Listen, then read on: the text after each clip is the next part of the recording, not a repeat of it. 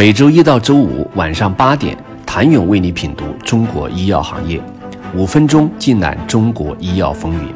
喜马拉雅的听众朋友们，你们好，我是医药经理人、出品人谭勇。生物类似药赛道很卷，但也成为了寒冬下的一抹亮色。由于其不高不低的门槛，生物类似药既可以成为传统药企转型的抓手，又可以成为给创新药企提供研发动力的引擎。在全球生物类似药巨头的赛道上，中国有两家企业入列，齐鲁制药以近五十亿元的销售额位列前十，而富翁翰林则凭借产品的规模和增长，成为最有潜力的公司之一。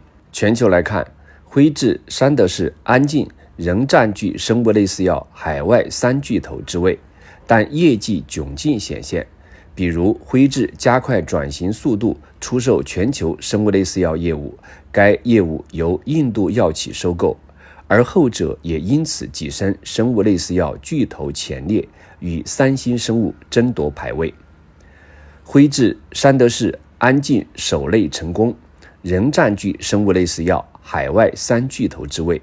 不过，与2021年相比，三大巨头地位虽保。但二零二二年业绩却全部下滑，这背后与生物类似药的发展窘境不无相关。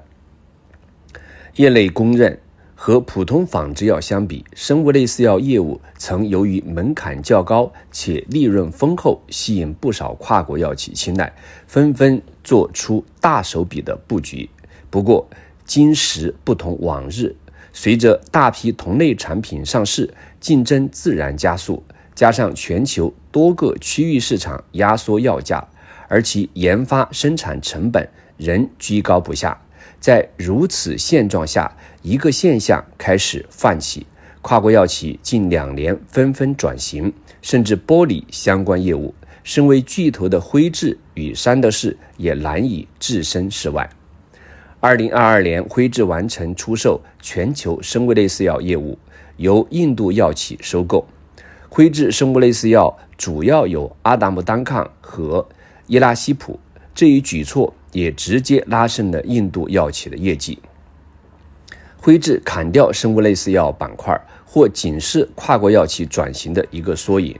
无独有偶，诺华同年将其仿制药和生物类似药部门山德士分拆为一家新的独立上市公司。彼时，诺华声称分拆将创建欧洲。第一大仿制药公司以及生物类似药的全球领导者，而诺华将更专注于创新药，实现股东价值最大化。而三巨头之一的安进业绩则因生物类似药竞争加剧，同样受到影响。回顾来看，安进布局了多个生物类似药，在其业务中一直占据重要地位，妥妥的生物类似药大户。旗下生物类似药。贝法珠单抗曾是安进管线中最畅销的一款生物类似药，但在二零二二年，由于受到同类产品的竞争，销售额明显下滑。另一大生物类似药曲妥珠单抗也面临相似困境，二零二二年销售额大幅减少超百分之四十。当然，即使巨头业绩收缩，但生物类似药仍然有可为空间。可以看见的是，全球范围内生物类似药的使用量正在迅速增长，并在未来十年保持上升趋势。想了解生物类似药巨头的这场排位赛，请你下周一接着收听。谢谢您的收听。想了解更多最新鲜的行业资讯、市场动态、政策分析，请扫描二维码或添加医药经理人微信公众号“医药经理人”——医药行业的新闻与资源中心。我是谭勇，周一见。